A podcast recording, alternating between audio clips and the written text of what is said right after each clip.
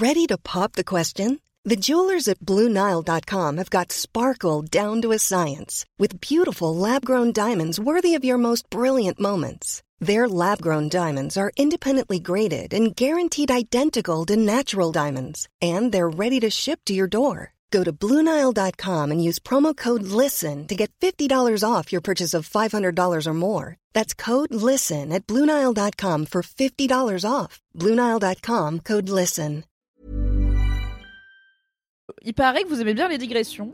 Vous voulez vraiment m'humilier dans ce podcast? J'ai le droit d'avoir des beaux cheveux, merde. C'est vrai que t'as des beaux cheveux. C'est vrai que t'as des beaux cheveux. T'es jamais les pieds à l'air. Mais ce que je voulais vous dire, c'est juste buvez de l'eau. hein. Si vous pensez que je l'ai jamais fait, vous vous trompez beaucoup. Je vais te parler comme ça dorénavant. Ah, c'est condescendant Personne te fait chier ici, on est Si, dans un safe si. space. Non. It's drums time, bitch. Je pleure. N'arrêtez pas d'écouter Laisse-moi kiffer. Mais ne vous disputez pas, vous êtes d'accord, vous dites la même chose. Ah bon? Quoi? Hein? Il y a un générique? Bonne année Bonjour C'est pas le bonjour le plus réussi de l'histoire de LMK, mais je pense qu'on va s'en satisfaire, ce sera très bien. Ça a l'air d'être une journée de la fatigue aujourd'hui. Euh, pour retrouver une team euh, qui change un petit peu de d'habitude, vous allez retrouver des gens que vous n'avez pas vus depuis longtemps. C'est une- un LMK des retrouvailles finalement. C'est un LMK qui est sponsorisé par Diafana euh, pour le kiff de Sophie dont vous entendrez parler tout à l'heure. Je voulais commencer, cher team, euh, par introduire ce petit épisode de LMK qui est donc Laisse-moi kiffer, le podcast du kiff et de la digression de Mademoiselle, en vous posant une petite question pour apprendre à vous connaître, une question le monde veut savoir. Et cette question c'est quelle sauce êtes-vous? C'est la question que le monde veut savoir. Tout le monde a besoin d'avoir cette information et je commence par toi Maya. Quelle sauce es-tu? Merci Mathis pour cette question euh, à laquelle j'ai toujours rêvé de répondre et qu'on ne m'avait jamais posée euh, ces 24 dernières années. Écoutez, à première vue, euh, je pensais vous dire que je suis la sauce algérienne, Mais pour euh, des raisons évidentes euh, de je suis algérienne, mais finalement je pense que je vais vous dire que je suis Larissa parce que je suis algérienne. Et que vraiment, si tu m'emmènes dans une île déserte avec genre une sauce, c'est Larissa. Parce qu'il faut savoir que je mets de Larissa dans le couscous évidemment, mais j'en mets aussi sur mes pizzas, sur mes sushis et sur genre tout ce qui se mange. je voilà, vois. voilà. on n'a pas tous, euh, on n'a pas tous du wasabi euh, en permanence dans le frigo. Par contre, moi, j'ai toujours de Larissa dans mon frigo. Donc voilà, clairement. Waouh. euh, Ok. voilà. Donc ton twist, c'est genre je suis pas la sauce algérienne, parce que je suis encore plus algérienne. Exactement. Incroyable. Anthony, c'est quoi ta sauce, toi? Alors, c'est une sauce que je fais parce que ça fait des années que j'essaye de grossir.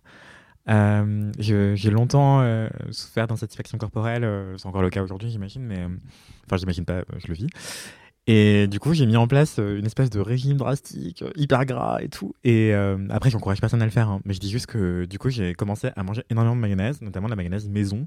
Et ma méthode pour la pimper, c'était de rajouter de la, du paprika fumé, qui donne Hmm. une saveur un peu barbecue à la mayonnaise et c'est vraiment délicieux. Ça va avec tout. C'est euh, un régal et même parfois je rajoute aussi du sriracha dans cette mayo au paprika fumé et là c'est un match fait au paradis quoi. C'était le pire anglicisme du monde. Mais voilà.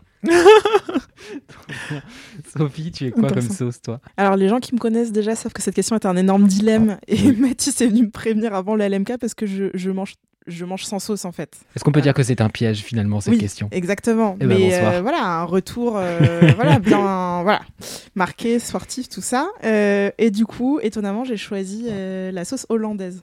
Hmm. Voilà. Je sais pas si vous C'est savez bon ce la sauce hollandaise avec les œufs bénédicts, c'est Oui, incroyable. Ouais, ouais, Voilà, on voit totalement de quelle sauce il Voilà. s'agit. Et en fait, c'est vrai que je mange sans sauce et quand je choisis une sauce, ben, je trouve que les aliments se suffisent à eux-mêmes la plupart du temps.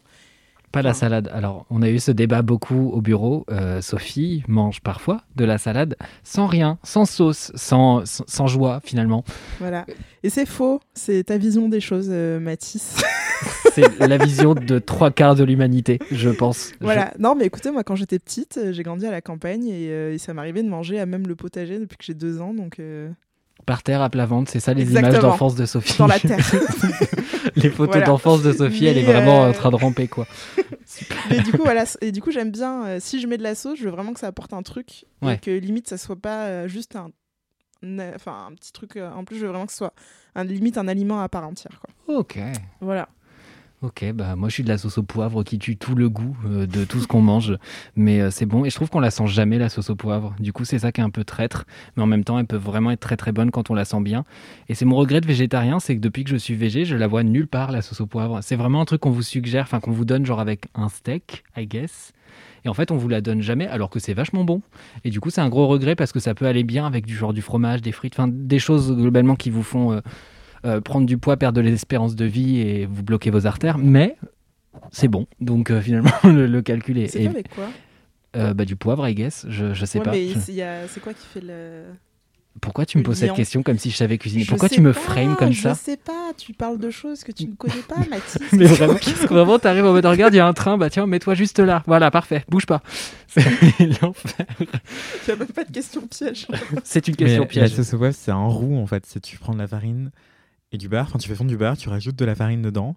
T'attends que ça devienne un roux, donc une espèce de Mm. pâte un peu comme ça. Et après, tu délais avec soit du bouillon, soit du lait, soit un truc comme ça. Et après, tu rajoutes 4 tonnes de poivre que tu craques au dernier moment. Ok. Encore un anglicisme, je suis navré. Que tu brises au dernier moment. Et, et en fait, ça aromatise ta sauce à ce moment-là. Et sinon, tu- je pense que tu peux la faire autrement, de manière moins compliquée, avec juste, en faisant juste infuser euh, de la crème végétale avec euh, du poivre dans de la crème végétale. Ouais. Ouais, soja aussi, ou ouais. de cajou, c'est trop bon la, la crème de cajou. C'est sous-côté de ouf. Et un peu de moutarde pour spice, pour euh, épicer un peu le truc. Et puis voilà. Ok, merci euh, Anthony pour ce point culture sauce Il, qui était vraiment très complet, mais fallait- intéressant. il fallait quelqu'un pour avoir euh, 100% des, des infos et des insos finalement. Donc euh, voilà, c'est Anthony. Merci beaucoup. Les amis, est-ce que vous avez des commentaires? Je pose la question en sachant que Maya comme Sophie ne sont pas venues depuis très longtemps, ce qui veut dire qu'elles sont excusées si elles n'en ont pas. Euh, C'est-à-dire que le châtiment ne sera que euh, finalement leur amputer euh, un pied. Voilà. Maya, est-ce que tu as un commentaire ou est-ce que les gens n'ont pas été gentils? Les gens n'ont pas été gentils. Elle me fait non de la tête avec un regard terrifié. On dirait qu'elle a été kidnappée trois ans. Euh, Envoyez des commentaires à Maya. Maya, c'est notre rédac euh, euh, ciné, série, pop culture en général. Tu m'arrêtes si je dis une bêtise. Et je crois que tu avais un Insta dont tu voulais pas parler, mais tu en avais parlé, ou je sais plus. Il n'y a pas un bail avec ton Insta? Ouais, mon Insta, c'est que c'est une grande blague et je l'utilise pour stalker les gens. donc, euh, donc le, le but, c'est qu'eux puissent pas me stalker en retour. Donc, euh, D'accord, donc on donne ça, pas ton Insta venez me mettre des commentaires en dessous de mes articles. sur mademoiselle.com. Car rappelez-vous, nous sommes également un média web euh, qui publie des articles régulièrement et c'est d'ailleurs pour ça qu'on a des journalistes. Anthony, est-ce que tu as des commentaires? Euh, oui, quelques commentaires. J'ai mal fait mes devoirs car dans l'épisode précédent, qui, je sais pas, peut-être sortir avant celui-ci, et j'avais promis qu'il allait euh, réécouter un vocal et je n'ai pas fait évidemment parce que je ne retrouve plus le vocal. Euh, maintenant, il est perdu dans les archives de, sens. de mon téléphone. Euh, voilà. Mais hum, si la personne qui a recommandé un salon de thé dans le Grand Est pouvait bien reslide dans mes DM et écrire l'adresse, ce serait formidable. Sinon, euh, peut-être qu'un jour, je n'aurai pas la flemme de rechercher. Et donc, je voulais lire un commentaire d'une certaine Cora Light, qui s'appelle Coralie, a priori, Hmm. euh, qui m'écrit, je cite, Coucou Anthony, je t'envoie un message que je n'aurais jamais cru t'envoyer. Car je viens te remercier, car grâce à toi, je me suis inscrite au roller. Évidemment. Il faut savoir que je pars de très très loin. J'avais une peur bleue d'à peu près tout ce qui roule. Et en vous entendant parler depuis quelques temps de roller dans LMK, petit à petit, ça a fait son chemin dans ma tête. Et voilà, j'ai fait mon premier cours et j'ai adoré. Je me sentais si powerful en repartant et tout ça, c'est grâce à toi. Un grand merci à toi pour ça et également pour la merveilleuse personne que tu es. Je t'embrasse ainsi que Oh. toute l'équipe de LMK. C'est trop mimi. Donc merci beaucoup Coralie, je suis archi touché, honoré et j'espère que tu continueras à aider. Et voilà, si tu veux m'envoyer des vidéos, ce serait trop avec plaisir. On peut dire rider pour du roller? Je sais pas, nous on dit ça euh, parce que maintenant on est 5. J'ai embrigadé 5 personnes de cette rédaction. Faudrait Faire que du tu roller comptes. avec moi. faudrait que tu comptes. Je pense qu'à partir d'un certain stade, ça devient gourou du roller. gourou roller. Bah, J'aimerais bien faire un sondage pour savoir dans mes followers combien de personnes se sont mises à faire du roller à cause de moi.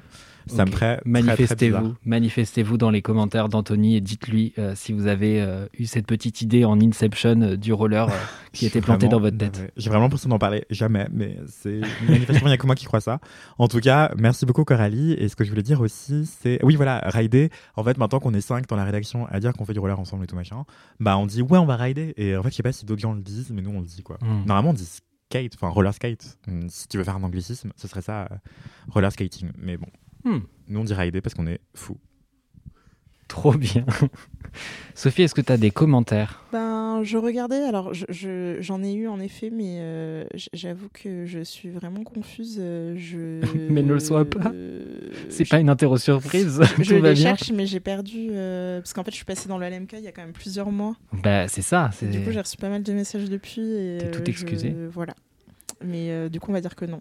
Et je, me- je m'excuse si vous m'avez envoyé des messages et que je les. Voilà. Je les ai pas vus. Voilà, donc Sophie s'en fout. Voilà, vous le saurez. ne vous emmerdez plus à lui écrire. Est-ce que tu peux donner ton Insta pour que les gens ils sachent euh, où t'envoyer des commentaires? Euh, alors, normalement, si vous tapez mon nom, euh, vous me trouvez Sophie Castellin-Youssouf. C'est un nom très très long et composé. Je le Mais que sais. vous avez sur le Mais- site euh, des podcasts de Mademoiselle. C'est ça. Et sinon, euh, c'est mon identifiant, c'est jus d'abricot. J-U-S, tiré du bas, d'abricot, tiré du bas. Trop bien. Trop pratique. Moi, j'ai un commentaire qui a été reçu sur le compte euh, Laisse-moi kiffer directement. Donc, c'est pas vraiment le mien. Il est un peu à tout le monde, à personne. Euh, mais il est à vous, euh, chers auditeurs. C'est Louise Knepp qui nous envoie Hello, hello. Je suis en train d'écouter le débat Too Good To Go entre Mimi et Anthony. Débat qui date d'il y a quelques semaines pour vous déjà. Mais rappelez-vous, on avait parlé dans cet épisode de, toute cette question de, bah, des restes de bouffe et de comment ne pas perdre et comment économiser de l'argent et en même temps, bah, du coup, éviter le gaspillage alimentaire. Et euh, du coup, euh, Louise nous dit que ce débat. euh, oui, c'est ça. Le débat, ça, c'était se demander si on prenait pas la place des personnes qui sont réellement dans le besoin en participant à Too Good To Go. Et c'est vrai que vous aviez ce débat qui était intéressant. Et du coup, Louise nous dit Je vais être l'oiseau de mauvais augure, mais le principe même de Too Good To Go est de valoriser les produits qui n'ont plus de valeur marchande. C'est de l'hyper-ubéri- ubérisation, pardon. Le réel souci de cette appli est que- est qu'avant son arrivée sur le marché, les commerçants donnaient leurs invendus qui étaient redistribués à des personnes dans le besoin. Donc le problème n'est pas la radinerie d'Anthony, qu'il se rassure. Le problème, c'est le capitalisme. Big up à Aïda. La chance, Aïda, c'est la seule à être associée à l'anticapitalisme. Big up à tout le monde. hein. Tout- Et cela crée des aberrations comme celle citée par Mathis. Ça, c'est moi. Coucou. Euh, bisous, les amis. Voilà. Merci beaucoup, Louise, d'avoir rétabli la, la justice. Mais, Merci euh, Louis, je ne ferai plus de Too Good To Go. Voilà. Mais, Mais, non, euh, mais euh, il faut pas arrêter non plus. Parce que je pense qu'il y a des, certains restaurateurs qui jetaient simplement et qui donnaient à personne. je, hein, je leur, pense que euh, c'est ouais, je pense que la situation Ça est compliquée. souvent, Oui, euh, oui, oui. Ouais, Donc, encore maintenant. ça reste une bonne initiative euh, malgré tout. Je sais pas s'il y a eu des lois qui ont été faites sur ce truc des boulangeries qui mettaient de la javel sur le. Si, si, en. France, le gaspillage, euh, ou en tout cas euh, rendre inutilisables les denrées alimentaires et les denrées euh, et les vêtements, par exemple, c'est devenu interdit par la loi. Il y a une loi anti-gaspillage euh, qui est rentrée en vigueur en début 2022, il me semble. Euh, je peux vous retrouver l'info si vous voulez, mais, euh, En même temps, ça fait sens. mais, mais oui, c'est interdit par la loi. La loi se fixe comme objectif de réduire le gaspillage alimentaire de 50% par rapport à son niveau de 2015 dans les domaines de la distribution alimentaire et de la restauration collective d'ici 2025 et de 50% par rapport à son niveau de 2015 dans les domaines de la consommation, de la production, euh, dans les domaines de... Je sais plus quoi. Désolé pour cette information qui n'en est pas une. 95% Ah oui, non, des euh, infos. de la rest- restauration commerciale, voilà. Ok. Euh, contrairement à- au restaurant. D'ici à 2030. Donc euh, voilà, c'est il y a des lois qui sont en vigueur comme ça euh, pour Mm. réduire le gaspillage alimentaire. Mais en vrai, euh, est-ce qu'on a les outils pour vérifier tout ça? Euh, Je ne sais pas. C'est Ouais. rarement le cas, je pense. Et en plus, surtout, surtout, surtout, parlons encore et toujours de des queues énormes d'étudiants et étudiantes qui galèrent à- dans les banques alimentaires pour essayer d'avoir de la nourriture parce qu'ils n'ont pas les moyens de s'en acheter, quoi. Donc euh, c'est Mm. dramatique. Ça n'a pas, c'est pas terminé euh, magiquement. euh. C'est moins médiatisé, mais ça continue d'arriver. Donc euh, voilà. Et puis à contrario, je pense aussi à toutes les choses qu'on est presque obligé de jeter. euh, Enfin, je sais que moi, quand je faisais du service, il y avait des choses qui étaient aberrantes, mais tu peux pas répondre à ces règles sur le gaspillage et répondre à des règles d'hygiène derrière. Donc il y a des gens qui vont pas finir du tout leur assiette. Techniquement, c'est mangeable. Techniquement, euh, des fois, ils ont à peine touché le truc, mais en fait, euh, tu vas pas donner à quelqu'un en mode, il a à peine touché ses frites, vous comprenez. Enfin, du coup, il y a plein de trucs comme ça où c'est un peu aberrant, mais t'es en mode, bah oui, mais ils ont tout. Enfin, la corbeille de pain, on jette quoi. Du coup, il y a- dans la restauration?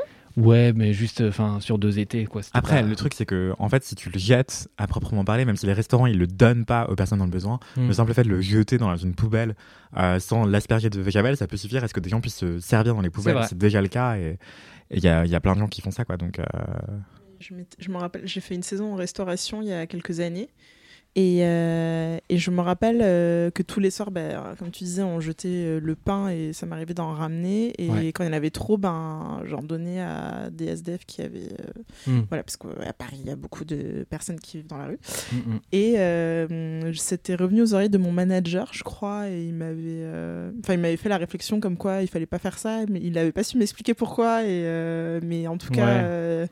L'avait interdit, quoi. Ouais, il y a des règles qui sont un peu floues et tu, tu Ouais. sens qu'il y a des trucs où on, on sait pas trop, mais on n'a pas trop le droit. Enfin, c'est un peu, c'est un peu chelou et je pense que Ouais, bah lui, il a surtout être un peu, un peu, l'air d'être un peu, un peu de droite, quoi. Je pense qu'il applique euh, bêtement et méchamment euh, ce qu'on lui a dit de faire, quoi, Ouais. sans poser de questions. donc, euh, clairement.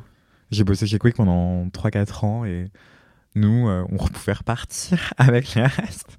J'étais ravi. Voilà. Oh, mais trop bien. Moi, je volais du pain en cuisine. euh, voilà, l'employeur ne le saura jamais, mais euh, du coup, je, j'avais la bouche pleine. Souvent, du coup, je devais attendre avant de sortir de la cuisine parce que j'avais, euh, je m'étais engouffré des miches de pain.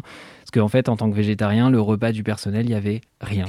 C'est-à-dire que vraiment, ils servaient des gros trucs de viande et féculents. Et du coup, bah, quand tu prends juste ton assiette de riz, t'es un peu en mode ouais, j'ai le somme. Du coup, après, toute la soirée, j'avais faim, donc je mangeais en cuisine du pain. Je profitais des petits moments vaisselle, des petits moments comme ça pour, euh, pour vite fait me goinfrer. Globalement, j'arrivais au table en mode. Voilà, c'était un grand moment de, ma carrière et de ma vie. Euh, si vous voulez en savoir plus sur euh, nos jobs pétés, peut-être qu'on en fera un- une question questionnaire de Proust un jour. Je voulais enchaîner avec une anecdote de star qu'on a reçue il y a un petit moment maintenant. Euh, J'espère qu'on l'a pas déjà dite parce que j'ai une très mauvaise mémoire pour les anecdotes. Euh, souvent, je les comprends au moment de la chute. Enfin, c'est terrible. Bref. Donc là, c'est Maya qui nous envoie ça et qui nous dit Hello, ceci est une anecdote de star. Ma première et la seule sûrement. J'étais à moins de 20 mètres du président. Je l'ai à peine vu.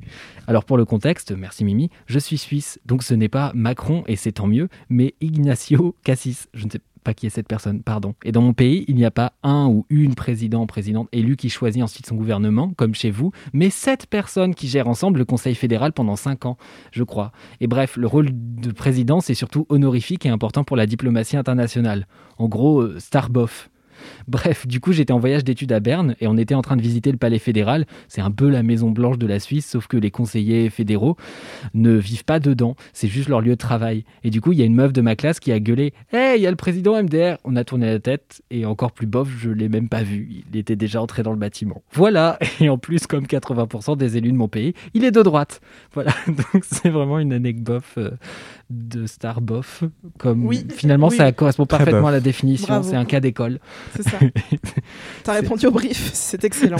C'est parfait, merci beaucoup Maya. Si vous voulez nous envoyer des anecdotes de stars, des messages boubou et des vides bolos, vous pouvez le faire sur le compte euh, Laisse-moi kiffer, at Laisse-moi kiffer. Je crois que normalement maintenant vous pouvez taper LMK dans Instagram et tomber sur le compte. J'ai normalement fait le nécessaire pour que ça marche.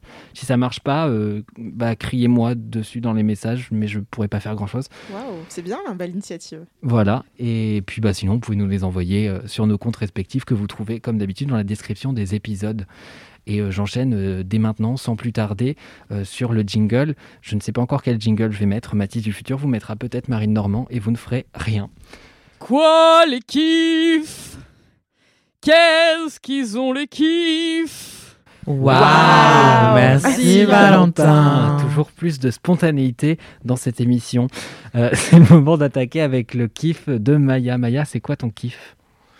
Alors, mon kiff, c'est un. Je veux bien que tu parles dans le micro pour que tout le monde en profite. mon kiff, c'est un livre. Mhm. En gros, moi, j'ai fait une prépa où on lisait euh, plein de livres, etc. Ça m'a traumatisé. Ensuite, j'ai arrêté. Et pour reprendre la lecture, euh, je me suis tapé les, les Harry Potter et tout. C'est vraiment les seuls livres que j'ai lus. Du coup, je lis vraiment pas beaucoup de livres. Mais alors là, ça a été révélation de ma life. C'est la prophétie, la prophétie des sœurs serpents de Isis Labo Caberia. Et euh, donc, en gros, c'est une autrice euh, martiniquaise qui, est, qui a une formation d'historienne. Et en fait, elle a écrit ce roman qui mélange le fantastique et l'histoire. Ça se passe en Martinique. C'est genre l'histoire d'une euh, jeune, euh, jeune femme. qui C'est une ado. Tu vois, elle s'appelle Naila. Elle retourne en Martinique chez sa grand-mère. Elle connaît pas grand-chose de la Martinique. Elle se dit, bon, j'y vais pour voir la famille, mais bon, je m'ennuie un peu et tout. Et, et en fait, elle se rend compte que derrière le cliché du sable blanc et des cocotiers, bah, il y a une réalité tragique qui est euh, que la Terre est encore meurtrie par les traces euh, du colonialisme. Et à partir de ce contexte, il y a euh, tout un univers fantastique de voyage à travers le temps et de rencontres de ses ancêtres qui va émerger. Et l'imagination rencontre les faits historiques. Genre, la- l'autrice est vraiment brillante, vraiment... euh, Enfin, c'est impressionnant comment elle arrive à manier les deux. Et j'ai pu l'interviewer et je vous conseille de lire mon interview qui est sur Mademoiselle. Bah, Vas-y, fonce. hein. c'est super intéressant. Elle est passionnante et euh, en fait, elle m'expliquait que quand elle fait ses recherches historiques, elle est confrontée à hum, ce qu'on appelle en histoire euh, le silence de l'archive. Bah, c'est le fait qu'une archive est toujours euh, située, c'est toujours, elle émane, c'est un discours en fait, et donc elle ne dit pas tout. Et elle me disait que déjà euh, à l'époque, avant qu'elle euh, qu'elle écrive son bouquin, elle se surprenait en fait à imaginer tout ce qui était derrière l'archive, mais que l'archive ne disait pas forcément. Et tout ça, elle l'a, elle l'a mis dans son livre. Par exemple, à partir d'un, tu vois, une archive qui te parle d'une euh, femme Kalinago, une, une chamane, par exemple. Eh ben elle, elle, elle a essayé d'imaginer l'histoire de cette femme et elle a créé Hmm. autour de ça toute une fresque. Dans les angles morts, en gros, elle a été en mode euh, Ouais. je vais continuer à écrire le truc, quoi. Voilà. Trop bien. Et ça, ouais. du coup, c'est un livre passionnant. Et je pense que quand tu es une personne, euh, tu vois, afrodescendante ou quand ton histoire est liée à, à toutes ces, tout ce passé tragique, c'est c'est très beau, bouleversant déjà d'apprendre des choses sur, euh, sur euh, ton histoire. Parce qu'en plus, il y a aussi des langues, en fait, euh, des langues qui sont aujourd'hui éteintes. Mhm. C'est c'est une ressource vraiment très précieuse. Et en plus de ça, euh, ça fait plaisir de voir de la création quelque chose de nouveau et de positif sur ce passé qui est douloureux. Euh, c'est un roman qui parle beaucoup d'amour, de sororité. Et voilà, vraiment, je le conseille à toutes mes féministes et toutes mes, Trop bien. toutes mes sœurs afro-féministes. Et voilà. et en fait, à tout le monde. Et si t'es Voilà. pas afrodescendant ou afrodescendante, est-ce que tu peux quand même le lire? Est-ce que c'est quand même intéressant? Oui, c'est passionnant. Genre, vraiment, c'est. Je vous jure que c'est. Je pèse mes mots, c'est aussi intéressant qu'Harry Potter. Et Dieu sait que. que vraiment, pour moi, j'adore Harry Potter. Et moins problématique. Enfin, ça donne Ouais. crédit à, à- à la personne qu'on n'aime pas qui les a écrits. Et si on n'est pas fan de romans fantastiques ou de romans historiques, est-ce que ça peut quand même être intéressant sous d'autres dimensions? Donc tu parlais de, de sororité, de féminisme, d'afroféminisme. Est-ce qu'il y a d'autres dimensions comme ça qui peuvent euh, interpeller, intér- intéresser? Est-ce qu'il y a une dimension un peu policière ou des choses comme ça? Hum, oui, Euh, en fait, c'est c'est très mystérieux. C'est. euh, Tu vois, c'est pas une histoire de dragon ou quoi. c'est- c'est- Il y a énormément de suspense. A un. C'est un peu une enquête, quoi. c'est pas une enquête, mais c'est un, un mystère. Et c'est une, une fresque, ça se déroule sur euh, trois époques différentes, quatre lieux différents à travers la Caraïbe.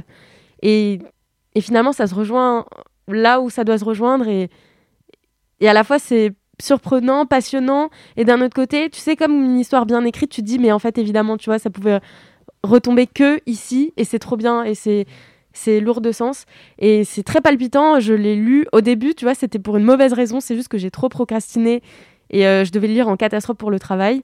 Donc au début, euh, je me suis dit, oh là là, faut que je le lise vite. Et finalement, je me suis rendu compte que je l'ai lu en, en deux fois, alors qu'il fait. euh, ouais, il fait. Il est long. Ouais, Mais assez- parce qu'il est passionnant. Il est, il, est, il est absolument passionnant. Et c'est genre un livre, je sais que dans les trucs euh, qui touchent un minimum à la fantasy, ils adorent faire des trucs en 18 tomes et que genre c'est jamais fini parce que l'auteur il se décède d'une manière ou d'une autre. Euh, Est-ce que là c'est vraiment un truc qui se suffit où tu peux le lire euh, Oui, absolument. Genre c'est une fin quoi, ça y est. Oui, il est Ok, fini. trop bien. Ouais. Bon, cher LM Crado, LM Crada, vous pourrez faire la paix avec tous ces kiffs de Mimi qui se terminent avec des, des- des points de suspension et qui sont à chaque fois des livres de fiction. On sait pas s'ils finiront, peut-être, peut-être pas. C'est très bien, vous êtes ach- attaché à des personnages pendant ces 16 ans que vous avez passé à lire cette chose. Il n'y a pas de fin. Là, au moins, il y a une fin, donc euh, voilà, vous pourrez aller lire. Est-ce que tu peux rappeler le titre? Oui, la prophétie des sœurs serpents. La prophétie des sœurs serpents. Isis. Labo, Caveria. Et c'est un, c'est une primo-romancière ou elle avait déjà écrit des choses par le passé? Ah, bah c'est son premier roman. Elle a 31 ans et elle l'a écrit en 6 mois. Waouh Elle m'a dit qu'il en fait, qu'il était en elle, euh, qu'il courait en elle dans son imagi- imagination depuis des années. Et c'est pour ça qu'elle l'a, elle a dit qu'elle l'avait accouché. Quoi. Hmm. Et euh, du coup, tu en as entendu parler par ton travail, c'est ça? Oui, c'est ça parce que je suis. euh, Donc c'est assez récent du coup. Oui, vraiment, il est sorti euh, en début septembre, un truc comme ça. Et il a un succès de fou en librairie. Trop bien. ouais. Trop bien. Bah, allez lire La prophétie des sœurs Ouais. serpents et allez dire à Maya ce que vous en avez pensé. C'est trop chouette. Merci beaucoup, Maya. Merci Maya. Merci. Anthony, c'est quoi ton kiff? Alors mon kiff, c'est euh, une chanteuse, une maladie, une chanson qui s'appelle Maladiva de Thérèse. Euh, je ne sais pas si vous connaissez cette artiste, Oui. qui est une artiste française d'origine sino-laoviette, qui doit avoir euh, la trentaine. Euh, et en fait, elle a sorti plusieurs titres par le passé qui euh, Enfin, les textes sont assez engagés sur des questions de sexisme, de racisme, de justice sociale en général, mais pas que. hein, c'est aussi des textes qui sont très oniriques, euh, très catchy. euh, c'est hyper, enfin, surtout sa musique est très catchy. c'est de la pop qui est assez joyeuse, assez percutante. Et en fait, je la connaissais plutôt de, sous cet aspect-là, sous cette dimension-là. Et en gros, euh, depuis quelques temps, elle se faisait un peu plus rare et je me rappelle l'avoir croisée à deux, trois reprises, habillée dans des vêtements plus amples que d'habitude, elle fait bien ce qu'elle veut, tu vois. Et en fait, moi, je suis très câlin et du coup, je, lui avais fait des câlins et j'avais senti quelque chose. Et en fait, euh, j'ai pas posé de question parce que ça me regarde pas. Et, euh, en fait, dernièrement, enfin récemment, elle a, posté une photo sur Instagram qui a beaucoup fait jaser parce que elle a euh, un très gros ventre. Et donc, elle explique que c'est pas du tout un bébé qu'elle a dans son ventre, qui a l'air d'être le ventre d'une femme enceinte de plusieurs mois, mais euh, c'est son foie qui fait 7 kilos euh, dans son ventre. Et euh, du coup, c'est vraiment elle le ventre qui est très tendu par, par son foie qui a grossi à cause d'une maladie qui s'appelle. Alors, du coup, attention, c'est un chouïa complexe, je ne voudrais pas dire de bêtises, une polykystose hépatorénale héréditaire.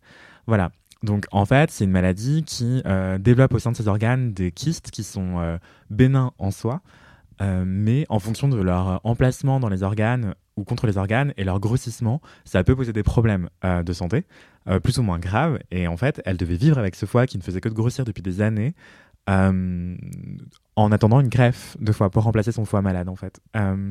Voilà. Et en fait, tout ça, toute cette douleur, tout ce cheminement, tout cette, euh, et ce diagnostic aussi, et son rapport à la maladie et à la mort et, à, son apparence aussi, et ben, elle l'a questionné, elle l'a sublimé à travers une chanson qui s'appelle euh, Maladiva, qui vient de sortir, en fait, euh, mine de rien, je réalise, le 16 novembre 2022. Donc voilà, le 16 novembre est aussi sorti le clip qui va avec cette chanson, Mala, plus loin, Diva. Et en fait, c'est hyper beau comme texte, mais aussi comme, comme chanson. Enfin, euh, parce que c'est une artiste qui a l'habitude de mélanger des cultures, euh, enfin des influences plutôt euh, musicales, plutôt européennes, occidentales et asiatiques. Et là, en l'occurrence, c'est une balade qui, a un beat hyper pop, il y a un peu de R&B assez mélancolique. Et il y a plusieurs envolées plutôt orientales avec accompagnées à la sitar et c'est vraiment magnifique comme comme comme instrument instrumentalisation non instru instru on va Comme dire. instru, comme prod. Euh, je sais même pas en fait ouais j'ai trop l'habitude de dire instru et je sais même pas c'est quoi le mot complet mais bon Je pense qu'instrumentation, ça passe. ouais je sais pas Instrumentation. Ouais, l'instrumentation Ouais, peut-être que c'est ça, ouais. truc, je sais ouais. pas. En tout cas, son instru est super bien, la prod est super bien. Et, euh, et voilà, elle dit aussi euh, un truc qui m'a euh, beaucoup euh, questionné. En fait, elle dit euh, que cette chanson, c'est. euh, Enfin, dans la chanson, en fait, elle dit euh, Le temps, c'est celui qu'on prend, merci de me l'avoir dit. En fait, cette chanson, elle est écrite un peu comme si la maladie. Enfin, comme si elle était en dialogue avec sa maladie. Comme si elle parlait Hmm. à sa, sa maladie. Et c'est hyper intéressant parce que c'est à la fois elle-même, à la fois son alter ego, à la fois quelque chose qui l'empêche d'être elle-même, ou alors quelque chose qui lui permet d'accomplir, de s'accomplir elle-même. Tu cognes à ma porte, tes bacs sans rendez-vous, moi je suis pas ta pote. T'as installé ta base comme un amerloc. Moi je suis iPhone sans coque, je résiste pas au choc. Toc toc. Et du coup, c'est hyper euh, philosophique, mine de rien. Enfin, moi, je me rappelle être tombé sur cette photo et me dire, oula, qu'est-ce qui se passe? Euh, Ensuite, de, de l'avoir contactée pour lui demander comment elle allait, euh, si elle voulait en parler et tout. Mhm. Et euh, ensuite, lui avoir proposé une interview. Et euh, elle m'a raconté plein de choses hyper intéressantes. euh, parce qu'en fait, Thérèse, je la connaissais déjà par le passé. Je l'avais reçue dans un podcast que j'ai cofondé avec Douce Dibondo, euh, une concert, qui s'appelle Extimité. Et en fait, Thérèse nous avait déjà raconté sa, sa vie. Du coup, on a, depuis, on, a on entretient une relation euh, relativement intime sans forcément se connaître de très très près. On se croise parfois à des événements et tout. Mais ça crée un lien hyper fort, en fait, d'avoir euh, Mhm. déroulé sa vie pendant une heure euh, devant euh, deux personnes, deux journalistes, Douce et moi. Et du coup, Thérèse et moi, ben, depuis, on, on est en, en contact. Et du coup, je l'ai interviewée pour Mademoiselle et elle m'a raconté des trucs, mais hautement philosophiques, en plus de ce son qui m'a déjà donné le vertige, quoi. Et c'est hyper intéressant, ça. Je trouve que c'est une chanson qui interroge euh, notre identité en tant que personne, notre peur de la maladie et de la mort, et aussi euh, notre société, en fait, qui a tant peur de la maladie et de la mort, le validisme social. Et c'est hyper intéressant. euh, je vous invite tous et toutes à l'écouter. Elle est disponible sur toutes les plateformes d'écoute. Mais il y a un truc qui est hyper intéressant aussi dans ce qu'elle raconte et ce que cette chanson transcrit, c'est en fait la façon dont elle a mis, pardon, euh, le calendrier qu'elle a qu'elle a choisi pour sortir cette chanson est hyper euh, étonnant parce que le moment où elle a fait son coming out de personne malade sur Instagram a, coïncidé plus ou moins au moment où elle a obtenu une greffe. En fait, genre, elle a prévu de sortir son son le 16 novembre. Elle a fait son coming out de personne malade sur Instagram, genre euh, fin octobre, euh, à travers ses photos. Ouais, le 21 octobre 2022. Et ensuite, euh, quand je devais l'interviewer, euh, je l'ai interviewée. Et après, on, on voulait la rencontrer pour une vidéo pour Mademoiselle. Et en fait, elle a pas pu parce que ça a coïncidé pile avec le, le- le jour où l'hôpital l'a appelé pour lui dire En fait, on a un foie pour vous. Mm. Et ça faisait des années qu'elle attendait. euh, voilà. Parce que euh, elle a été diagnostiquée à 27-28 ans. Et aujourd'hui, elle en a 36, il me semble. Ah ouais. Et, euh, Wow. et voilà, donc ça faisait 10 ans que son foie grossissait petit à petit et tout, et qu'elle essayait de le cacher. Et, et voilà, donc du coup, c'est hyper étonnant de se dire, euh, mon Dieu, elle a obtenu une greffe pile avant la sortie de cette musique. Et enfin, ça donne presque envie de croire au destin, quoi. C'est, c'est fou. Ouais, c'est assez dingue. Surtout que c'est quelqu'un de très très spirituel. T'allais dire quelque chose Euh, oui, non, je, je veux dire, est-ce que c'est douloureux? Euh, 'fin, Douloureux, son- la- à sa vivre, maladie? ouais, sa maladie, ou est-ce que c'est, enfin, c'est euh, Est-ce que c'est purement invalidant physique Est-ce que c'est purement que- physique ouais. ou est-ce que elle a des, ça, ça cause d'autres, ça entraîne d'autres problèmes de santé euh, Je pense Le déjà fait d'avoir un maux gros froid? en vrai. Je pense Comment? déjà. Je pense que t'as des maux de- dans le dos déjà comme Ouais, quand ouais, t'es comme quand t'es certainement, ouais. enceinte, tu vois, je pense. Euh, oui, c'était assez euh, douloureux euh, et surtout ça l'empêchait de faire plein de choses. Euh, du coup, elle devait prendre un traitement pour l'hypertension euh, et aussi euh, un, un autre médicament qui a un nom très compliqué, Ouais. euh, qui aide à protéger les cellules du foie pour empêcher que ça s'envenime encore. Et, euh, et voilà, en fait, euh, oui, ce qui était douloureux, c'est la taille du- de la chose et aussi le, enfin, faut le porter quoi. Et, et je crois que ça l'empêchait de dormir sur le ventre, des choses comme ça. D'accord. Et le, le foie faisait quand même son travail de bah, foie de moins en moins bien. euh, D'accord. Du coup, c'est aussi pour Ah ça que c'était intéressant d'avoir ce traitement médicamenteux qui arrêtait euh, l'évolution des symptômes, enfin qui tentait de ralentir l'évolution des symptômes, et en même temps euh, obtenir une greffe au bon moment, quoi.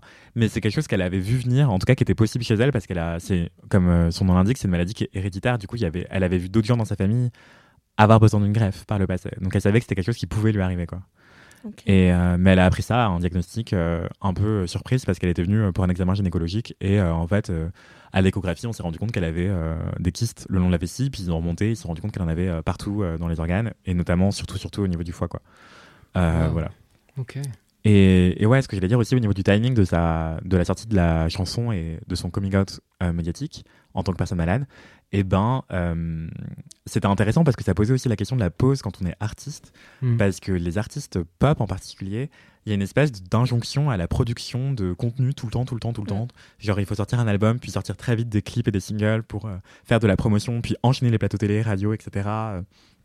Et elle, en fait, elle a, elle a voulu sortir un single et en même temps, elle devait faire une pause pour sa santé. Et du coup, c'était complètement contre-intuitif, mais elle l'a fait quand même. Et, et elle a obtenu sa greffe pile à ce moment-là, donc euh, tant mieux pour elle. Et c'est hyper intéressant, ça pose aussi euh, la question de, de l'accès à la greffe d'organes euh, aujourd'hui en France et ailleurs. Et, et voilà, donc ça s'appelle Maladiva de Thérèse. Et ce que je voulais vous dire aussi. T'as des nouvelles depuis? Euh, non, justement, il faut que je l'appelle. euh, Ok. Je vais la laisser faire sa convalescence parce que en fait, c'est un, un rapport qui est plus professionnel que amical qu'on entretient, elle et moi. Et euh, j'ai toujours peur de l'appeler et qu'elle se dise Ouais, en fait, il veut juste savoir comment je vais pour m'interviewer derrière. Ce qui n'est pas le cas, hein, mais, mais bon. Euh, Si tu passes par là, Thérèse, ce n'est pas le cas. mais ouais, non, c'est euh, hyper intéressant. Et même le clip est intéressant parce qu'en fait, on la voit euh, batailler slash danser avec un double sans visage d'elle-même. Euh, le clip est assez onirique et mélancolique. Moi, j'adore. Donc, je vous le recommande aussi de le regarder. Euh, Elle, elle est pas designeuse aussi, Thérèse elle était styliste par le passé euh, dans la mode, mais je Ouais. crois pas qu'elle crée des vêtements. Mais elle, elle a fait du stylisme, Hmm. ouais, mais elle a une fibre artistique euh, assez. euh, Ouais, et puis vous, vous l'avez peut-être vu Polymatique. passer parce que je crois qu'elle est pas mal passée un temps dans. Je sais plus, il y a eu une, une phase dans les médias où elle est passée et puis en fait elle a une tête assez reconnaissable avec sa frange où elle a une partie qui est, qui est platine. Ouais, c'est Et- ça, elle a une coupe de cheveux assez étonnante. euh. Ouais, Moi, je, je l'avais rencontrée il y, a, il y a un petit moment et je l'avais trouvée ben, adorable, et- mais ça, ça fait déjà deux ans, je crois. C'était bah, pour la, la tournée qui est un des podcasts de Studio Clémentine au, au Francofolie. Et du coup, elle était programmée au Francoff à l'époque, qui était un, un petit festival en marge des Francopholies. Et du coup, je me souviens à l'époque, déjà, j'étais en mode waouh, cette personne fait beaucoup trop de choses et gère beaucoup de choses de, de sa carrière. Donc, euh, donc ouais, je lui souhaite. Enfin, je suis content que, que ça reparte un petit peu pour elle parce que je pense que ça devait être aussi une vraie frustration quand, quand c'est ton moyen d'expression euh, privilégié et tout, genre le fait de devoir un peu tout mettre en pause. Même économiquement, ça doit être compliqué au bout d'un moment. Tu vois. Ouais, parce que aussi en tant qu'artiste, bah, t'as pas forcément d'allocation chômage, quoi. Donc euh, c'est C'est hyper ça. compliqué, t'es indépendant. Euh, ça pose plein de questions aussi de, de modèle euh, économique en fait, de comment est-ce que tu surviens à tes propres besoins quand tu es et Mm. malade et artiste, privé de ton propre, euh, de ton moyen d'expression premier et, et le plus rémunérateur quoi. Mm, Et en fait, euh, il y a un autre truc qu'elle disait euh, qui était hyper intéressant, qu'elle raconte dans l'interview qui est sur mademoiselle.com. Elle raconte aussi ce que ça faisait d'être une femme qui, a, qui approche de la quarantaine, qui n'avait toujours pas d'enfant, qui n'a pas d'enfant. Enfin, il n'y a pas de jugement dans ce que je dis. euh, J'ai dit toujours pas. C'est ce que le grand public plaque sur elle, en fait. Mhm. Euh, et donc, en fait, quand les gens voyaient son ventre grossir, ils étaient Ah, trop bien, enfin, bravo, tu vas avoir ton premier enfant. Elle dit Non, en fait, c'est pas un bébé, c'est mon foie. C'est hyper gênant. Et elle devait, genre, gérer le service après-vente psychologique des gens qui étaient euh, estomaqués, désolés pour elle, euh, horrifiés, alors qu'elle-même devait, devait Ouais. Faire avec sa propre peine et sa propre douleur, tu vois. Donc, c'est hyper compliqué. Euh, bref, les gens, mêlez-vous de vos affaires. Non, mais euh, non, mais C'est c'est quand même jamais une bonne idée de dire à quelqu'un. euh, Enfin, en fait, si la personne est enceinte et a envie de te l'annoncer, elle va te l'annoncer. Je pense. Enfin, c'est jamais une bonne idée de faire des conclusions Et, et en tout même seul. temps, enfin, je, je, je sais pas, hein, vous me dites, euh, tu es face à quelqu'un qui est pas, enceinte depuis très Je, longtemps. je pense mais que tu je vais vois, pas avoir d'avis. Tu es face à quelqu'un Oui. qui est enceinte, et est-ce que tu dois faire comme si de rien n'était? Bah, je sais pas, la personne n'est pas fondamentalement différente. Enfin, Oui, tu peux oui, lui parler oui. plein d'autres choses. T'es pas obligé de lui mettre la main sur le ventre et lui dire oh, doudou doudou. Évidemment. Tu vois Mais tu vois, Après, moi, je suis très énervé par les gens autour des, des, des bébés globalement et de. Voilà. J'avoue Ouais. faire euh, les trois quarts du temps comme si de rien n'était. Enfin, Bah, si la personne le mentionne pas, je le mentionne Ouais. pas, tu vois. Genre. Ok, ok. Ça Et- change rien en fait. Enfin, la Ouais, personne est toujours la personne, tu vois. J'ai beaucoup de mal avec les gens qui font des remarques euh, sur le physique des autres. Genre, Mm. ah, bah t'as mauvaise mine, ou bien, ah, bah t'es maquillée aujourd'hui. En fait, Ouais, c'est rarement. euh, Enfin. Mm, je- J'expliquais il y a pas longtemps à quelqu'un si euh, tu n'as pas le droit de faire de remarques si la personne ne peut pas changer le, la chose que tu critiques dans les 5 minutes. Ça veut dire que tu dois pas le dire. Ouais, si t'as un truc entre les dents ou Oui, voilà. un truc dans les cheveux ou des choses comme ça. Ça, ça ouais. peut s'enlever dans les 5 minutes. Par contre, euh, des boutons d'acné, ça peut pas s'enlever, par exemple. Ouais, ouais. Je sais pas pourquoi les gens en plus ont, ont besoin de remarquer ce genre de choses en mode euh, Ah, regarde, je suis un fin observateur et j'ai vu t'avais un bouton. T'es en mode ouais, bah fun fact, je suis au courant, connard. Enfin, j'ai passé mon adolescence comme ça avec euh, mes, mes tantes à chaque repas qui constataient les nouveautés, tu sais, et qui vraiment arrivaient et s'arrêtaient devant toi. et font, ouais, non, c'est c'est hyper euh, troublant, effectivement. Mm, mm. Mais ça pose aussi la question de, oui, comment on interagit avec des personnes, notamment des personnes malades. Et euh, mais tout à l'heure, tu parlais, euh, Mathis, de euh, faire une pause quand on est artiste. Et en gros, euh, C'est toi qu'on a parlé, moi je rebondis. ah bah, nous rebondissions ensemble sur cette question-là, cet enjeu. Et en fait, elle raconte un truc aussi dans sa musique et dans l'interview, c'est que cette maladie l'a obligée, d'une certaine manière, à se recentrer sur elle-même, elle qui multipliait les activités à droite à gauche, dans la mode, dans la beauté et surtout dans la musique. Quoi. Donc euh, voilà, c'est une... C'est euh, un très très très beau titre euh, qui personnellement m'a m'a plongé dans, dans un abîme de réflexion. Quoi. Enfin, mais finalement assez positif. hein. Oui, bien sûr. Voilà. Mais c'est chouette, c'est trop bien. Et elle dit elle-même à quel point euh, faire ce morceau-là et le sortir à ce moment-là l'a aidé en fait à- dans son processus de qui est pas forcément un processus de guérison, mais en tout cas un processus relativement cathartique de création artistique, de transformer Ouais. euh, une maladie en quelque chose euh, de relativement art- artistique, quoi. Mais sans vouloir euh, prôner ou imposer euh, la Oui. résilience à tout prix, glamoriser la souffrance. hein. Oui, t'as pas à en faire quelque chose, mais si tu peux et que c'est un moyen pour toi d'aller mieux, c'est chouette. Ouais, elle en tout cas ça a été le cas et c'est très très beau à, à écouter et à lire. Donc même le texte est somptueux. Donc allez écouter euh, Maladiva de Thérèse, c'est mon gros kiff, quoi. Trop bien. Merci beaucoup, Anthony. Sophie, c'est quoi ton kiff? Du coup, c'est un kiff euh, donc euh, sponsorisé par Diafana. Oui. Donc c'est du cinéma. Oui, Raconte-nous tout. Effectivement, euh, j'ai eu la chance de voir Annie Colère qui sort le 30 novembre au cinéma avant sa sortie. La chance. Ok. Eh bien, écoute, euh, oui, pour le coup, j'ai beaucoup aimé. euh, vraiment, et je dis pas ça parce que c'est sponsorisé. Euh, vraiment, je le précise. D'ailleurs, Maya, tu l'as vu aussi. Euh, alors, Tout à fait, ouais. Ouais, tu l'as vu aussi avant moi d'ailleurs. Euh, c'est un film qui sort donc le 30 novembre, qui a été réalisé par Blandine Lenoir et qui a écrit le scénario avec Axel Repère. Et c'est un film donc fait par des femmes, avec des femmes et euh, Pour des qui- femmes. pour des femmes, sur des femmes, ouais, c'est ça. Et à partir des travaux d'une femme aussi. Il y a une histoire intéressante derrière ça. Ouais, c'est clair. Et oui, pour tout le monde, c'est très pédagogique. Hmm. Donc, on est un an avant le passage de la loi Veil. Mhm. Annie, donc qui est jouée par euh, Laure Calamy, Oui. est mariée depuis 20 ans, elle a deux enfants euh, qui ont 16 et 9 ans. Mhm. Euh, elle vit une vie plutôt tranquille, euh, elle habite vers Orléans, je crois, dans le film. Ça Ah, n'a pas une grande, euh, grande importance. et elle travaille en usine, elle est couturière. Mhm. Et en fait, il se trouve que accidentellement, bon ben, elle se retrouve enceinte. Euh, voilà, à l'époque, euh, sachant qu'à l'époque, du coup, c'est interdit d'avorter en France. Mm. Euh, donc, euh, ben, les avortements sont faits euh, par des des personnes qui risquent la prison euh, de manière euh, euh, plus ou moins, on va dire, sécurisée. Et il y a beaucoup, beaucoup, beaucoup d'accidents, malheureusement, qui mènent Mm. Ben, parfois à la mort. hein. Ouais, tous les avortements clandestins, Ouais, euh, voilà. les- l'époque des, des faiseuses d'anges, etc. Ouais, c'est ça exactement. Et en fait, elle se, elle décide de se, d'avorter et de se rapprocher d'une association qui s'appelle le MLAC. Est-ce que vous savez ce que c'est? Non, je sais pas du tout. Peut-être que si tu épelles, enfin si tu donnes les, les, les lettres derrière, ça veut dire quelque chose. Non, je veux dire Ah, si- bah, ce qu'il y a derrière, mais du coup Oui, c'est oui, la Euh, réponse à la question. libération de l'avortement euh, clandestin. je sais Eh bien, écoute, mouvement pour la liberté euh, de l'avortement et de la contraception. Donc, J'étais pas si loin. vraiment Ouais, une Trop clairvoyance. bien. Euh, voilà, et ce mouvement, en fait, que je ne connaissais pas du tout. Mhm. Et, euh, et en fait, enfin, pour moi, au-delà de, ça parle de l'avortement, etc.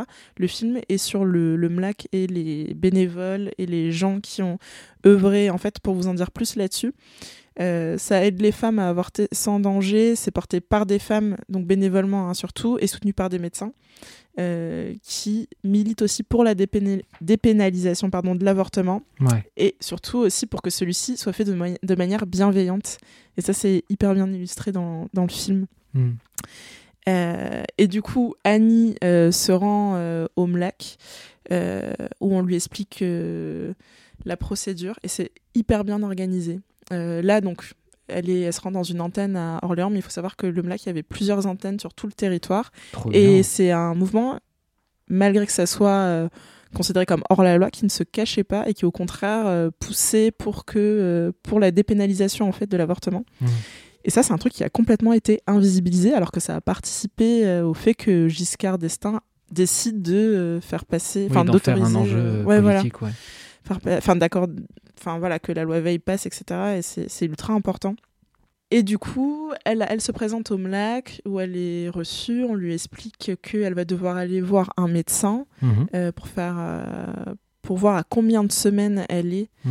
euh, de grossesse. Si c'est au-delà de huit semaines, elle va devoir prendre un, un bus et on va l'amener soit en Hollande, je crois, enfin aux Pays-Bas, soit Il n'y avait pas la. Suisse aussi à un Là, moment en Suisse, ouais, voilà, c'est ça. Mais où c'est enfin, où c'est pareil, Ouais. c'est des trucs assez coûteux quoi. Tout Ouais, le monde c'est pouvait ça. pas se permettre à l'époque d'aller en Suisse. Et, euh, mais le MLAC fait ça gratuitement. Oh, En fait, ça qui est cool Trop aussi, c'est que peu importe euh, ton milieu social, euh, tu peux avoir accès à Mm. cette aide-là. Et, euh, et après, évidemment, ils te disent, bah, si tu veux donner un peu, euh, tu donnes parce que ces trajets en Ah, bus, etc., ben, ils le font avec euh, leurs sous, donc euh, forcément, ça coûte de l'argent. oui, j'imagine qu'il En devait fait, pas rouler ouais, sur l'or. MLAC, Ouais. euh, tu pouvais aider de deux façons, soit en donnant du temps, soit en donnant de l'argent. C'est ça. Donc euh, il y a des femmes qui sont là pour aider pendant les avortements et tout, Hmm. tandis que d'autres, par exemple, qui étaient moins disponibles, mais plus aisées, par exemple, donner euh, des grandes quantités d'argent et, et voilà, du coup, c'est un système de Ouais. donation qui sert à ensuite financer les voyages. euh, Trop Ouais. bien. ces voyages. C'est clair, c'est- super. Et euh, il y avait même, enfin, il y a quelqu'un dans le film même qui dit, qui accueille même euh, une, euh, pardon, une réunion et un, et du coup pour les avortements aussi parce qu'elle a un très grand appartement. euh, Enfin, voilà, c'est. euh, euh, et puis voilà, et en fait Annie donc, euh, bah, elle bénéficie de des services du MLAC et puis petit à petit. En fait, elle veut se rendre utile et elle se rend compte à quel point ça l'a aidée. Euh, parce que donc comme je disais au-delà de euh, bon ben voilà on, t'aide à avorter de manière euh, sécurisée sans danger pour ta santé euh, il y a une aide qui est psychologique dans le sens où bah, à l'époque il y avait encore cette croyance qui persiste aujourd'hui comme quoi le- bah, l'avortement on tuait quelqu'un etc mais c'était beaucoup plus répandu qu'à l'époque et euh, il y a beaucoup de femmes qui pensaient euh, bah voilà, tuer quelqu'un qui. et on le s'est bien illustré dans le, le, le film, je trouve. Je me rappelle d'une euh, fille qui dit Oh là là, je fais quelque chose de mal, et elle passe d'un état à l'autre, elle pleure, elle rigole, non, mais ça va être super, non, mais. Voilà. Ma vie sera mieux, mais j'ai déjà 5 enfants, mais j'ai 25 ans, enfin, voilà. Elle est complètement euh, paumée. Il y a de quoi. hein. Ouais, ouais, c'est clair. Et, euh, et en même temps, elles ont peur de se faire arrêter, que les flics euh, remontent euh, jusqu'à Mm. elles, etc. Enfin, il y a tout un truc. euh, Voilà. Et petit à petit, du coup, euh, eh ben, le rôle d'Annie, qui à la base fait que seul... enfin, accueille seulement les femmes euh, pour, euh, lors des premières réunions avant l'avortement, euh, se retrouve petit à petit son rôle prendre l'importance. Et, et voilà, je vous en dis pas plus, mais son rôle prend l'importance dans l'association et elle s'implique, etc. Et, et voilà, et en fait, bah, elle apprend aussi comment marche son corps. Parce que au-delà Mm. de ça, il y a toute la question de l'éducation sexuelle qui est, Mm. qui est soulevée. ouais. Ouais. Et, euh, et du coup, euh, enfin voilà, elle le répète plusieurs fois. Euh, si elle avait su ça euh, plus tôt, enfin comment ça fonctionne, le bébé, les machins, tout ça, elle aurait peut-être pu faire attention, enfin ou que ça se passe autrement, détabouiser certaines choses. Enfin Hmm. voilà, c'était c'était chouette et euh, c'était très chouette comme film. C'était c'était bien joué. Du coup, à part Laure Calamy dans le film, il y a Zita Anoro. Mhm. Euh, que j'avoue que c'est la première fois que je la voyais dans un rôle comme ça, donc euh, c'était assez étonnant. Enfin, voilà. Euh, pour moi, enfin, c'était top. Et il y a India Air et et Laure Calamy, ça fait c'est la troisième fois en fait qu'elle collabore avec la réalisatrice. Et, et en fait, le rôle a, enfin, elle a écrit le rôle en pensant à elle. Euh, voilà, Blandine Lenoir. Et, et du coup, la petite histoire dont parlait Maya, euh, à la base, le premier matériau euh, qui a servi aux deux euh, co-scénaristes pour écrire le film, c'est une rencontre avec une, une étudiante qui a fait Mhm. une thèse de 800 pages sur le MLAC, où vraiment elle a fait un travail. 800 ouais, pages. qui a fait un travail incroyable qui s'appelle Lucille Ruot. Voilà. Euh, qui est une chercheuse ouais, et qui a, qui a rencontré euh, des bénévoles, euh, des femmes qui avaient bénéficié de, Hmm. des services du, du MLAC, qui a enfin, des fait des recherches énormes sur le contexte sociétal de l'époque, etc. etc. Mhm. Enfin voilà, et ça, ça a beaucoup aidé, ça a beaucoup, beaucoup, beaucoup aidé. Trop voilà. bien. Ah, donc, euh, donc voilà, on a l'impression que vraiment on vit la façon dont c'est filmé aussi. euh, c'est filmé un peu comme une caméra au point. Euh, on a Ouais. l'impression qu'on vit toutes les actions avec elle et que et voilà, c'est euh, voilà, c'est percutant, c'est touchant et c'est voilà, c'est pédagogique. Trop bien. Bah écoute, moi j'irai Voilà. le voir en tout cas, c'est trop chouette. Ben ouais, je le conseille euh, même à, à plein de gens euh, ben voilà, qui, qui pensent que ce genre de droit c'est acquis, alors que voilà, avant ça, il y a eu Hmm. des tonnes de batailles euh, pour que pour qu'on ait un accès à ça. Alors euh, Et même aujourd'hui, c'est Voilà. archi menacé. Enfin, oui, pas Mm. forcément en France actuellement. Et encore, euh, c'est à questionner vu ce qui s'est passé avec le planning familial. Mais Mm. même dans le reste de l'Europe, en fait, euh, c'est Oui. un droit qui est sans cesse menacé, perpétuellement menacé. Et c'est pas du tout acquis. euh, Hmm. c'est Même ça. aux États-Unis aussi. Enfin, c'est c'est chaud, quoi. Ouais, c'est vrai, c'est vrai. C'est et c'est vraiment un film que je pense que je vais conseiller à mon petit frère et à ma petite sœur quoi. Typiquement, enfin parce que c'est voilà, c'est pédagogique, c'est bien fait, euh, c'est euh, voilà. C'est trop bien. Et si vous, voulez aller, si vous voulez aller plus loin sur l'actualité de l'avortement, vous pouvez suivre euh, plein d'articles de Maël et Maël qui est aussi consacré des, des Mad Prime, euh, c'est-à-dire l'émission qu'on fait sur Twitch ponctuellement sur les questions d'avortement et notamment de, par rapport à ce qui s'est passé aux États-Unis. Donc vous pouvez retrouver tout ça sur le site de Mademoiselle, soit en tapant avortement, vous trouverez plein d'articles, plein de ressources et puis plein de ressources qui peuvent vous être utiles à, à vous aussi. Euh, voilà. Et du coup, côté cinéma, bah, vous savez maintenant que vous pouvez voir un film qui vous explique les choses, qui vous Ouais. prend par la main. Tu nous rappelles le nom? Oui, ça s'appelle Annie Colère et ça sort le 30 novembre. Allez au cinéma. voilà. Oui, ça fait toujours plaisir d'aller au cinéma. Bah, en fait, Voilà. c'est une question très intéressante, tu vois. Ouais. Je pense que dans la démarche de la réalisatrice, il y avait cette volonté de montrer qu'autour des questions médicales, il, y a, il est tout le temps question de médecine, euh, de, du fait que c'est très encadré, que c'est Mm. des savoirs très précis qui se transmettent, etc. Mais il y a une part énorme de toute la partie psychologique, ce que tu décrivais. Ouais. C'est un film avec beaucoup de femmes. Et tu vois, rien que dans des questions de comment la réalisatrice les filme, elle leur laisse du temps en fait. C'est un film qui dure deux heures et qui, qui ne coupe pas, qui...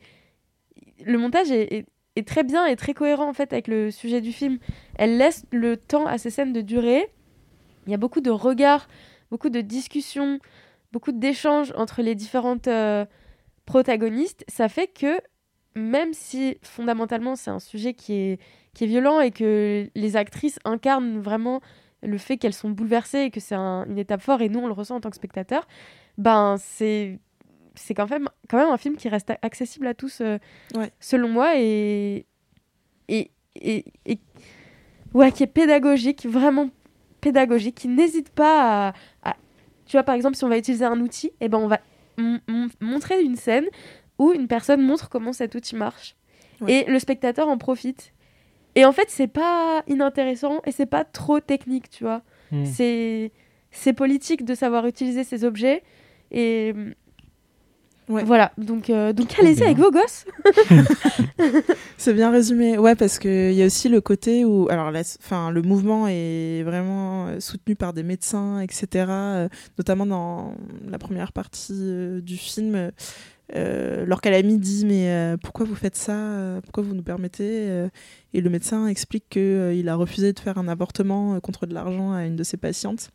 Et la personne euh, a essayé de se faire avorter euh, bah, par ses moyens et elle en, est, elle en est morte. Et du coup, ça a été un déclic de... euh, Hmm. bah, en tant que médecin, en fait, je- mon boulot, c'est de sauver des vies. Donc, euh, ça fait partie de ça. Enfin, voilà. C'est comme tous les euh, médecins qui ont, ont mis fausse couche sur les trucs alors qu'ils savaient très bien que c'était des gamines qui essayaient de se faire avorter euh, Ouais, par des moyens illégaux. Et plutôt que dénoncer ça et que du coup elles aient des soucis avec la justice, euh, on fait genre ouais non, non, non c'est une fausse couche. ouais. Ça, Et- je pense ouais, qu'il y a eu pas mal d'alliés là-dedans, heureusement, je pense, dans ce combat-là. Ouais, mais, euh, mais voilà, j'ai beaucoup aimé. Enfin, j'ai- après, euh, j'adore les films où on apprend des trucs et Hmm. le- je n'avais et où je ressors où je me dis ah ouais, euh, ok, il s'est passé ça, ça et ça et, Hmm. euh, et vraiment les mlacs, enfin c'est des trucs dont on, enfin je n'avais jamais entendu parler alors Ouais, que c'est hyper important. Enfin c'est, euh, je comprends pas que ça ait été complètement invisibilisé et maintenant oublié du coup parce que ça remonte déjà 50 ans. Ouais, C'est comme euh, ouais, l'histoire du phare, tout ça, on leur doit plein de choses et on n'en est pas toujours euh, conscient et tout. C'est vraiment des trucs qui sont, euh, qui sont pas vifs en termes de mémoire. Mais ça me paraît évident pourquoi ça a été relativement invisibilisé. C'est qu'en fait, le gouvernement euh, a voulu s'approprier tous les mérites, en fait, et dire oui, c'est Oui. nous, dans notre immense mansuétude, qui avons autorisé les femmes à, à avorter dans de meilleures conditions et légales. Et en fait, euh, non, ils ont aussi. Enfin, oui, sans doute, mais en fait, il y a aussi euh, le MSLAC euh, qui a aidé énormément. Donc, euh, non, Mlac. le MLAC. Ouais, Le MLAC. MLAC, pardon. Mais c'est aussi le MLAC, en fait, ils ont suivi euh, ce que faisaient déjà les femmes et les médecins et d'autres personnes encore. Parce que, euh, mais je crois que c'est un chiffre qui est assez constant dans l'histoire euh, française, c'est que les femmes, que l'avortement soit légal ou non, elles avortaient toujours autant. Et le chiffre n'a pas augmenté ou explosé une fois que l'avortement a été légalisé. Euh, c'est toujours stable et les, voilà, ça fait partie de la réalité de plein de femmes, en fait. Donc, euh, Mm. autant le faire, euh, autant rendre ça possible dans de meilleures conditions, euh, dans les meilleures conditions possibles. Clairement. Bah, merci beaucoup Sophie pour ce kiff. avec plaisir, aller au ciné.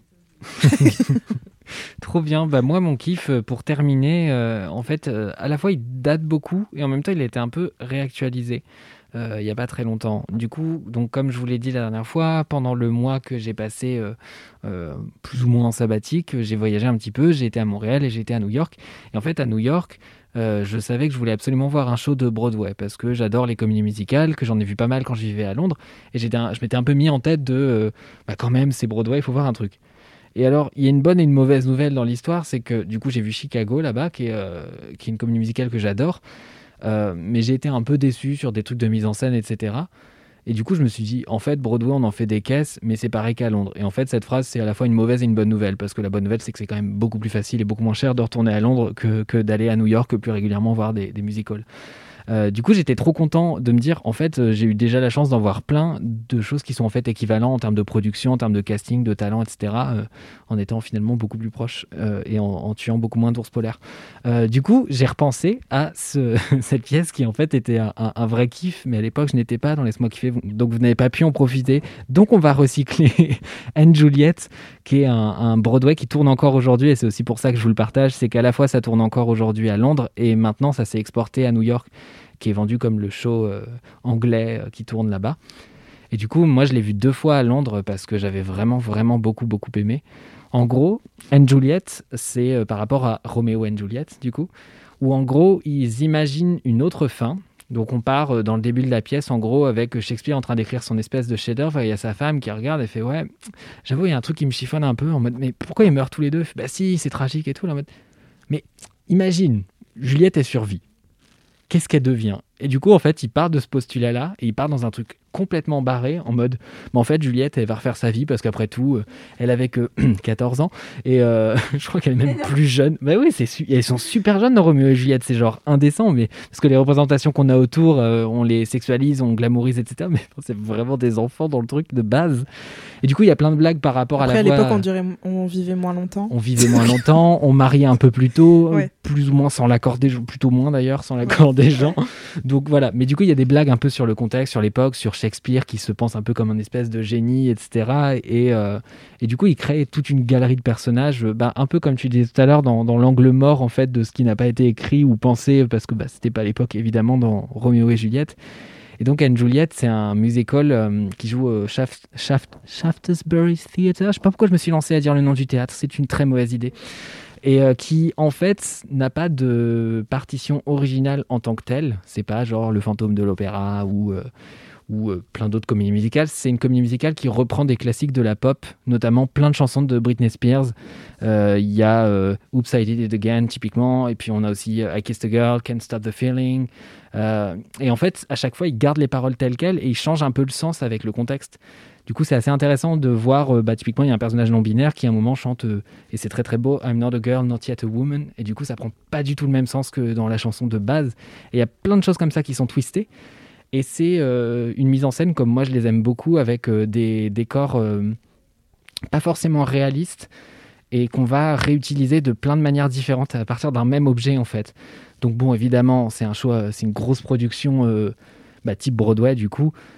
Donc on est vraiment sur un truc du West End où ça explose de partout, ça finit avec des confettis, tout le monde hurle, t'as 30 acteurs et danseurs sur scène qui, qui sont excellentissimes, c'est des putains de machines de guerre.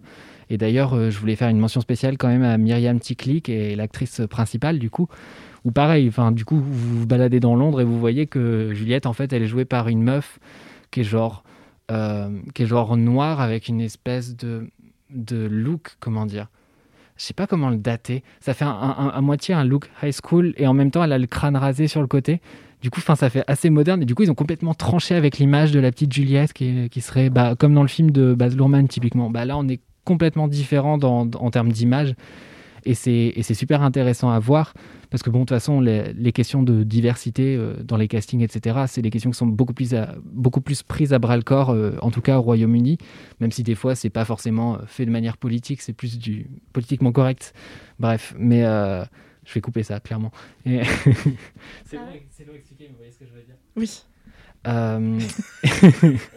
Je fatigue. Et, du coup, ce qui, ce qui m'avait vachement marqué à l'époque, c'est que, genre, à la fois c'est drôle, et en même temps, tu as énormément de mouvements touchants. Tu as ce truc avec un, plateau de scène qui bouge, qui tourne. Ils adorent faire ça, les Anglais, dans tout ce que vous allez voir, ça tourne. Et du coup, je voulais vous conseiller ça parce que c'est pas un truc qu'on pense à faire quand on visite une ville, et notamment quand on visite Londres. Londres, il y a plein de choses à voir. C'est une ville, euh, genre musée à ciel ouvert, quoi. Même si je trouve que c'est un peu vampirisé par le fait que tout soit très cher et que du coup, t'as pas l'impression de rencontrer des locaux là-bas et c'est vraiment bouffé par le capitalisme. Mais il y a une chose qui peut être assez chouette à faire et qui vaut vraiment le détour, c'est de voir des comédies musicales parce que c'est vraiment pas la même chose qu'en France. Et euh, je fais une mention du coup spéciale à Starmania de Thomas Joly, dont j'ai parlé dans le dernier épisode de Dramatis, qui du coup normalement est sorti au moment où sort cet épisode. Parce que du coup, il s'y est essayé en France et on n'a pas du tout la même culture comédie musicale. Et quand on tente d'en faire, c'est pas du tout avec les mêmes moyens. Et là, euh, du coup, Anne Juliette, dont je vous parle, c'est moi je l'ai vu en 2020, je crois. Et ça tourne encore. Et euh, là, ça vient d'arriver à New York et ça va certainement tourner euh, longtemps. Parce qu'en fait, tant que ça marche, tant que ça remplit, en mode, bon, on garde. Et du coup, je trouve ça assez, assez fascinant et c'est le moyen pour vous bah, de découvrir les choses et de faire du bouche à oreille. Et euh, si six mois après, votre pote, vous partez à Londres et qu'il vous en a parlé, vous pouvez quand même aller le voir et je trouve ça trop chouette. Donc voilà, si vous ne savez pas quoi aller voir, je vous le conseille. C'est pas la plus chère en plus parce qu'il faut dire un truc, c'est que les comédies musicales sont extrêmement chères là-bas. Typiquement à New York, moi je m'étais mis en tête de voir Moulin Rouge, mais c'était 100 balles la place, donc j'étais en mode bah allez-y devant, je ne vous suis pas. c'est pour ça aussi que bah, je m'étais retrouvé à aller voir Chicago, qui était une des autres options que je voulais aller voir, mais c'était vraiment le prix qui a fait la différence, quoi. Donc voilà, allez le voir, ça vaut vraiment le détour, vous allez rire, et puis euh, vous allez danser, vous allez chanter parce que c'est des classiques en plus de la pop, donc en général on les connaît ou au moins on est capable de chanter les refrains. Et du coup c'est un, moment très très chouette à passer, je trouve. J'ai une Voilà. petite question. Je Est-ce que prie. si tu vas au théâtre à Londres ou à New York, t'as pas comme en France, euh, tu sais, des places euh, où- qui sont pas vraiment des sièges, euh, qui coûtent euh, la moitié du prix des autres et T'as- Visibilité réduite. Je- Alors, je sais pas s'ils appellent ça des visibilités. Euh, c'est possible. Ça dépend des théâtres. Et par contre, tu as, plein de techniques de tarifs, prix cassés, etc. Typiquement, moi, à Londres, pour voir le musical, j'ai fait la, la queue dans des espèces de trucs où tu achètes les tickets, euh, ce qu'ils appellent les ticket booths, je crois. Et du coup, tu fais la queue euh, assez longtemps le matin, mais du coup, tu as des prix cassés le jour même. Euh, ou alors, tu peux aller devant le théâtre le jour même. Des fois, ils font des prix cassés. Des fois, tu les achètes longtemps en avance. Des fois, il y a des jours où il y a personne. Faut pas y aller les week-ends, globalement. Ok. Enfin, c- Enfin, c'est- enfin, c'est après c'est le capitalisme dans ce qui peut avoir de plus effrayant, c'est-à-dire que les prix c'est vraiment la, la loterie quoi. Donc tu t'as l'impression de vraiment ça- les prix des places se décident à la bourse, je sais pas, mais euh, vous pouvez vous en sortir pour pas trop trop cher et en vrai. En général, autour de 50 balles, on va dire, ça, ça fait cher la place, on est d'accord, mais pour voir un musical de cette qualité, c'est un truc à voir, je pense, dans sa vie. Et euh, voilà, on en ressort tous avec le sourire. Et du coup, quand j'ai ressorti- quand j'y suis retourné la deuxième fois, je me suis pris la même claque et je trouve ça assez rare pour être souligné. Voilà. Ok, merci. Merci. Merci à vous.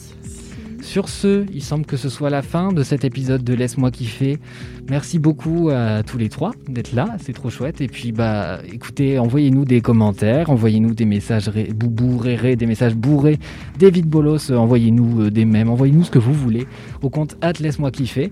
Et puis, bah, on vous retrouve euh, la semaine prochaine pour un nouvel épisode. Et puis, en attendant, on vous fait des bisous. Merci les LMK, plein de bisous. Merci. Bisous. Dites-moi si vous avez aimé le film. Bisous.